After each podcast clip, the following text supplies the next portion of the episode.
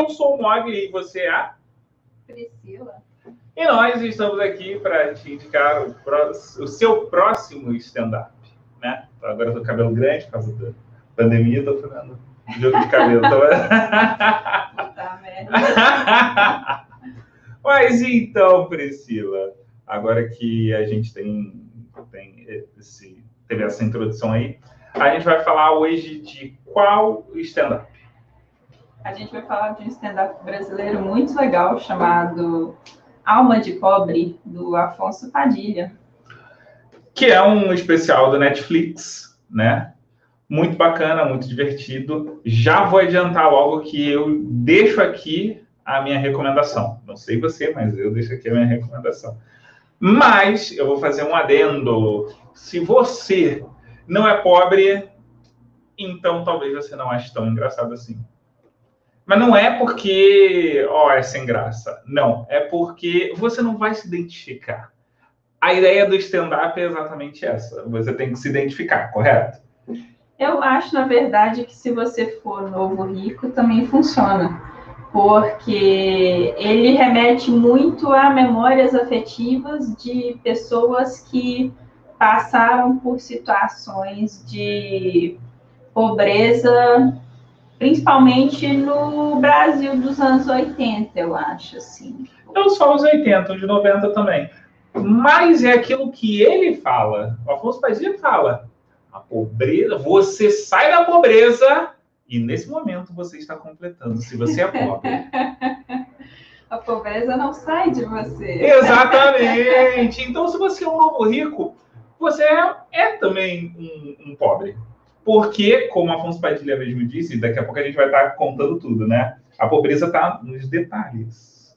Não, mas a questão é que, por exemplo, quando não só a situação de pobreza, mas situações de, por exemplo, quando ele fala de- da forma como as mães de subúrbio e periferia criam os filhos, né?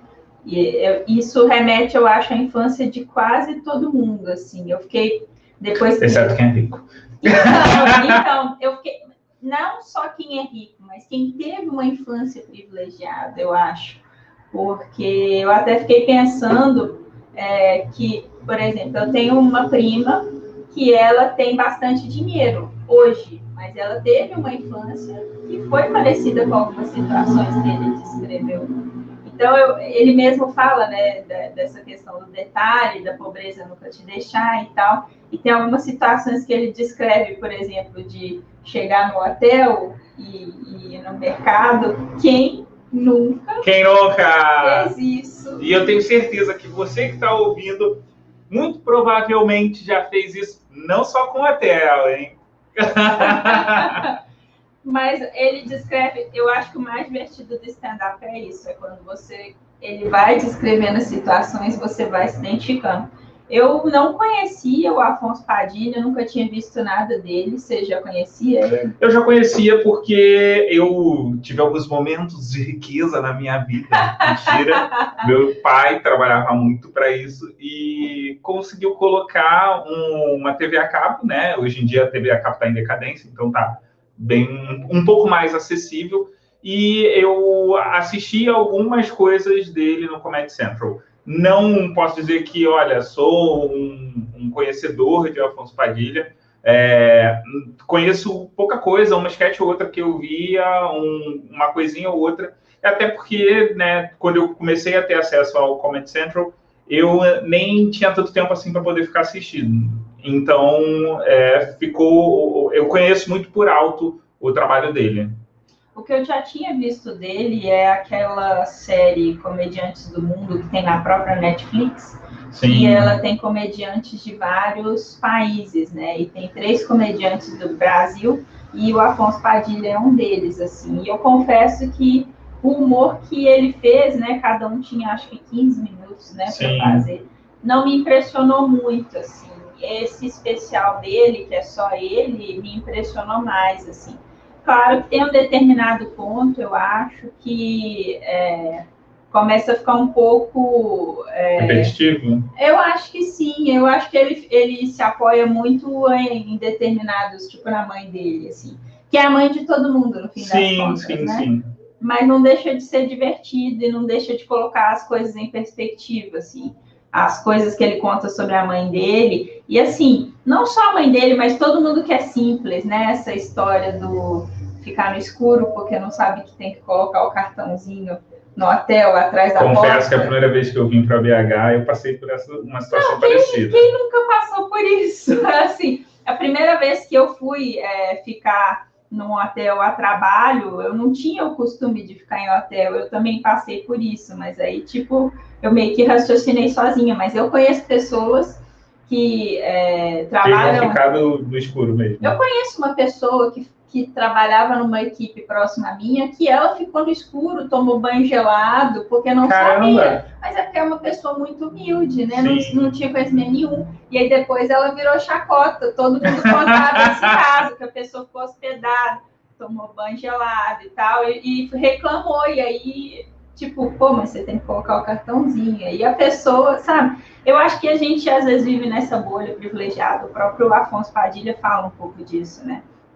A gente não se dá conta do que a gente pode chamar de Brasil profundo, né? Que tem pessoas que têm certas coisas que não chegam a elas, né? Eu achei legal essa reflexão também. Não, então, é, a primeira vez que eu tive esse choque de realidade foi conversando com a Daniel Almeida, no caso, quem não, quem não conhece, segue, siga ela no, no Twitter, é, que foi eu falando a questão de Uber, né, que eu, por morar em cidade grande, falei, poxa, não preciso de carro porque com Uber a gente pode estar em tudo quanto é lugar. E ela mora, não mora numa, num grande centro. E ela falou: para tudo que eu tenho que fazer as coisas aqui, eu preciso de um carro. Então, vive, depender de Uber não é uma opção, porque, tipo, ou, ou, a gente não tem Uber ou a gente tem quase nenhum. E eu, eu apesar de ter esses, apesar de tudo isso que você falou, de, dele ter esses momentos que ficam repetitivos, eu não acho que é repetitivo, porque talvez ele seja repetitivo para você assistir uma segunda vez, que aí já acho que perde um pouco o impacto, porque a, a questão em si é, é toda a identificação, é, é, você se ver naquele lugar, é muitas das vezes você passou por, sei lá, 70% pelo menos da, das situações que estão ali. Então, eu praticamente passei o stand-up inteiro chorando de é, rir. É, você chorou de rir. Olha você estava cho chorando tanto. Assim. Tem uma parte do stand-up, que eu não vou falar qual é, que é quase o ápice. Se eu, tá todo mundo rindo, a gente ria, o Bob ria, tipo assim, impressionante, assim. Eu, eu fiquei muito surpresa positivamente com o Padilha, porque ele, eu não ele realmente provoca bastante gargalhada assim, espontânea, que é uma coisa difícil para mim. Eu não costumo assistir stand-up dar gargalhada. E tem uma coisa que, para mim, assim, um, um, único problema que eu tive logo no início é que ele, para lembrar as piadas, ele tem um hábito de olhar para o chão. Logo no início, ele, ele olha muito para o chão porque ele está tentando lembrar de algumas piadas enquanto ele está contando. E isso, para mim, me passa uma impressão de como se ele estivesse lendo, assim, qual é a próxima piada.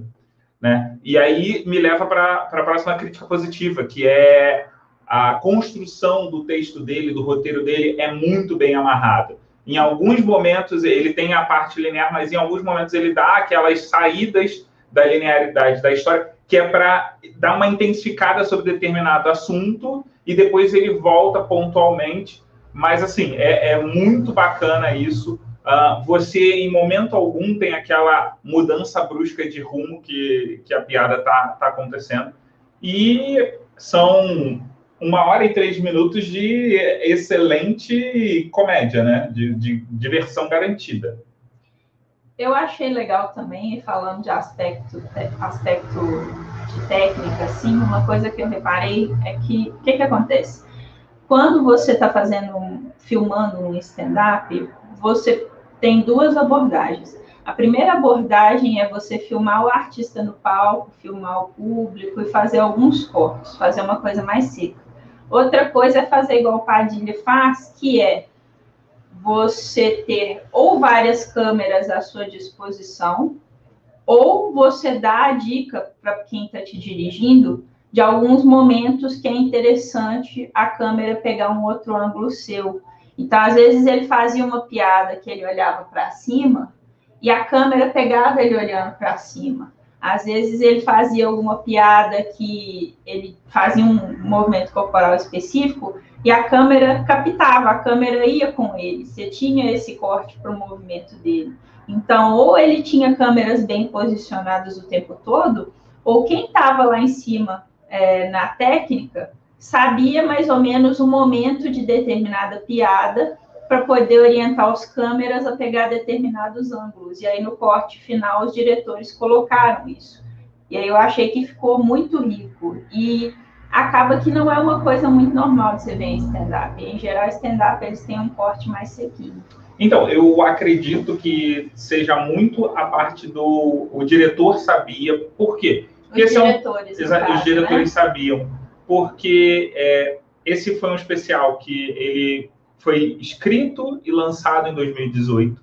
Esse especial 2019. ele foi não, ele foi escrito e lançado em 2018 e ele foi é, rodado no Brasil ah, tá. em 2019. Entendi. Né? E ele foi lançado no ano passado, em 3 de setembro, se eu não me engano, no, na Netflix. Então, é, quando foi gravado esse especial, imagino, imagino não, esse especial foi no final do ano, mais ou menos, então, do, de 2019.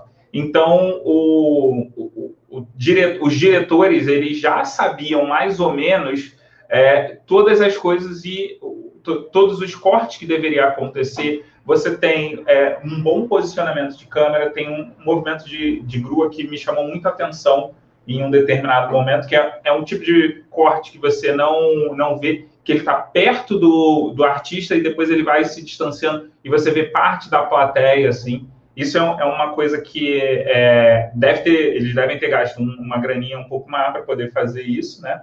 Para você ter essa qualidade de imagem. E tem uma coisa que é muito interessante, que tem determinados momentos que você fica na dúvida se foi na hora do show ou se ele foi gravado depois. Porque o close ele é muito direto, ele é falado especificamente para a câmera, assim. Então parece que teve uma regravação, porque isso é normal de você ter uma nova gravação. E, e, e você tem os momentos em que o Padilha está falando para você que está assistindo o especial da Netflix. A questão é, uh, a gente não tem como saber, e isso é ótimo, porque não dá aquela quebra de ritmo do, do conteúdo.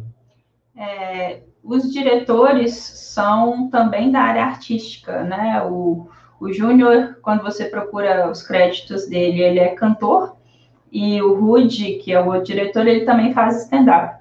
Então, acho que isso também facilitou, né, por eles serem da área artística, essa compreensão, né, de movimentação, da necessidade daquele close ou daquela coisa. Às vezes você está assistindo isso, você nem nota, você nem percebe. Só que você sente, né, aquele tipo de coisa é, que é uma técnica que às vezes passa despercebida para o público, mas é aquele close, é aquele movimento que te torna mais próximo, que faz você ficar mais dentro e a piada ter um impacto diferente em você. Então, essas coisas acabam fazendo diferença. Certamente. E agora uma pergunta: você recomenda ou não recomenda?